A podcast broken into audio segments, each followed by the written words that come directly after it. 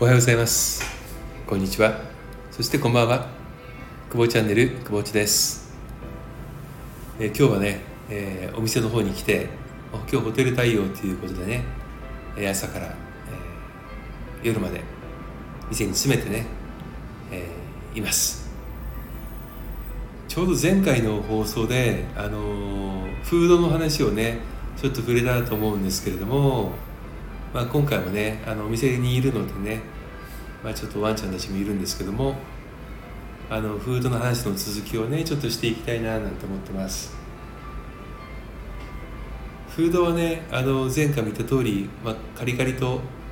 あとウェットってねあの、まあ、裏缶詰ですよね。の大きく2種類があるんですけどもあの前回触れた通り非常時はねあの地震とかによる、まあ、天災による避難所生活というのは、えー、ドライフードカリカリフードしか確保できないので、えー、普段ねあのウェットフードを食べさせてあげてるご家庭はねあのたまにそのドライフードをあげて慣れさせておいてあげる必要があると思います。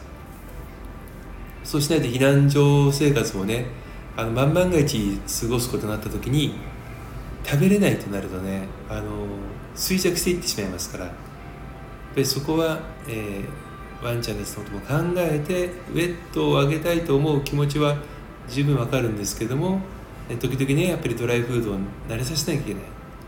と思います。一方でドライしか食べてないご家庭はねあのー、まあ、非常避難所生活もドライなのでこれは問題ないんですがただ日常的に水分不足になりますので、え、この前もねお話しした通り水をね必ず飲ませてあげてほしいなと思います。でどのぐらいね水分取らせてあげたらいいのかっていうことなんですけれども日本獣医師会ってねあの獣医さんがの団体ですよね。この日本獣医師会が発表している1日の適正水分量というのがあって、えー、この適正水分量っていうのは体重体重かける0.75 132ml なんですよ。体重かける零点七五かける百三十二ミリリットル。なので、えー、ワンちゃんの場合で言うとね、えー、体重二キロのワンちゃんであれば適正水分量はおよそ二百二十二ミリリットル。で四キロであれば三百七十三ミリリットル。五キロであれば四百四十一ミリリットル。4キロであれば373ミリリットル。5キロであれば441ミリリットル。猫の場合は1キロだと 70ml 2キロで 140ml 3キロで 210ml5 キロで 350ml ねあのワンちゃんに比べて猫ちゃんの方がねあのかける字が違います。ただねちょっと考えていただきたいんですよ、えー、ペットボトル 350ml ね。えー、猫で5キロの猫があれを1本丸々水を飲まなきゃいけないんですよ1日。1日ですよ。ね。これねあのやっぱ飲めてない子って結構多いと思うんですよ。でなんで水を飲まないかっつったらお水が嫌いな子もねあのいるんですけどもやっぱり衛生環境が原因で飲まなくなる子が多いようですよ。衛生環境って何だと思います？これは水をあげている水を入れている容器のぬめりね。もうなんかこう経験として美味しくないと思っちゃってる。あとはその水道のカルキ。塩素の味が美味しくない。っていうね。ことですね。でこれねあの前回も言いましたけどもミネラル水。はねあのいいのかって話ですけども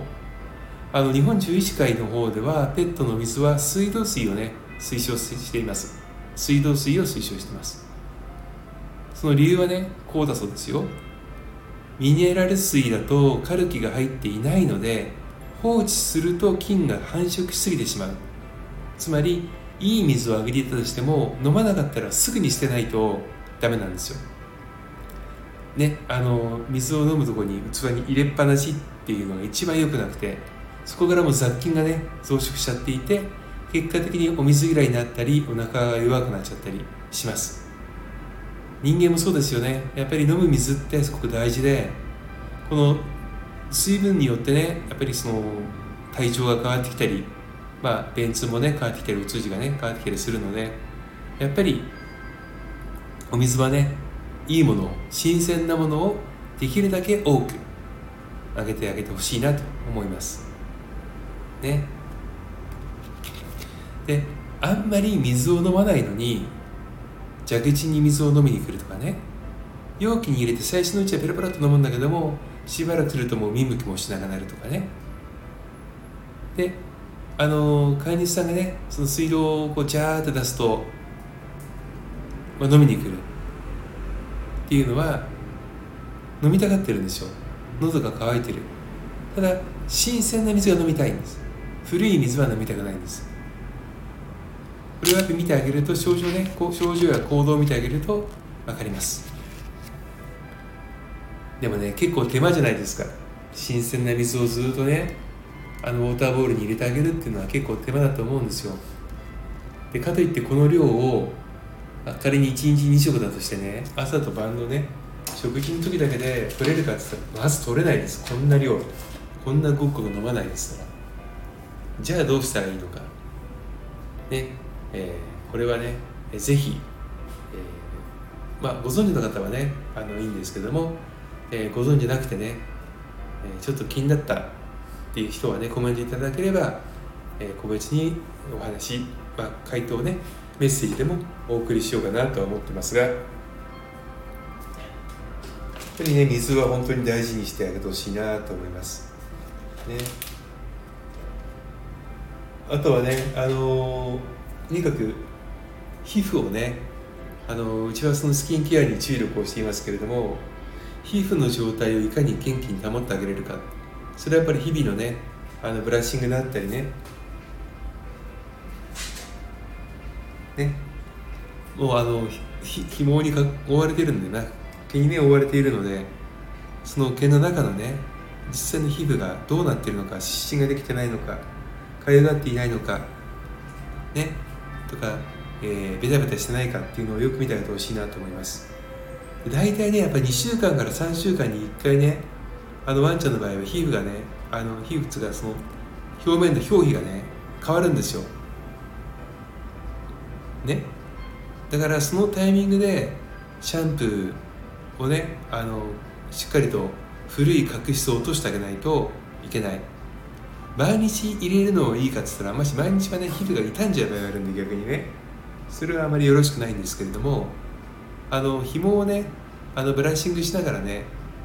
あの少し拭いてあげるっていうのはいいことかもしれませんね。うちもねあのオーガニックの石鹸とかであの深夜のことがねちょっと元気ない子ってお風呂に入れるのがすごく体力使うのであのもうウェットタオルでねあのオーガニックの石鹸を研いでそれでまず全身をマッサージして皮膚の汚れを拭いてあげてね。そこからあの最後タオルドライをしてね余分な水分を拭き取るってことをします。人間でもそうですけども赤ちゃんがねあの最初お風呂入る時にシャワーをバーッと皮膚につけて浴びませんよね。ベビーバスに溜めてそれをコットンでね軽くチャプチャプってかけてあげながら拭いてってあげる。犬の皮膚や猫の皮膚は人間の血が比べてねはるかに薄いのであのまあ、汚れてるとか匂いが気になるってゴシゴシゴシゴシって洗う人もいるんだけどもあれは全くもって逆効果であの悪化だけ悪化をすることはあったとしても良くなることはないです。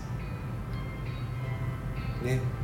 なのでしっかりとやっぱりね皮膚紐は見てあげてほしいなと思います。分からなければ近くにね通ってらっしゃるトリミングサロンとかにねトリマーさんに聞いてもらえればあの知識になることもね多いですから教えてくれると思いますよ。ね。ね本当に。大事大事にね小さな命を守っていってねあげるのが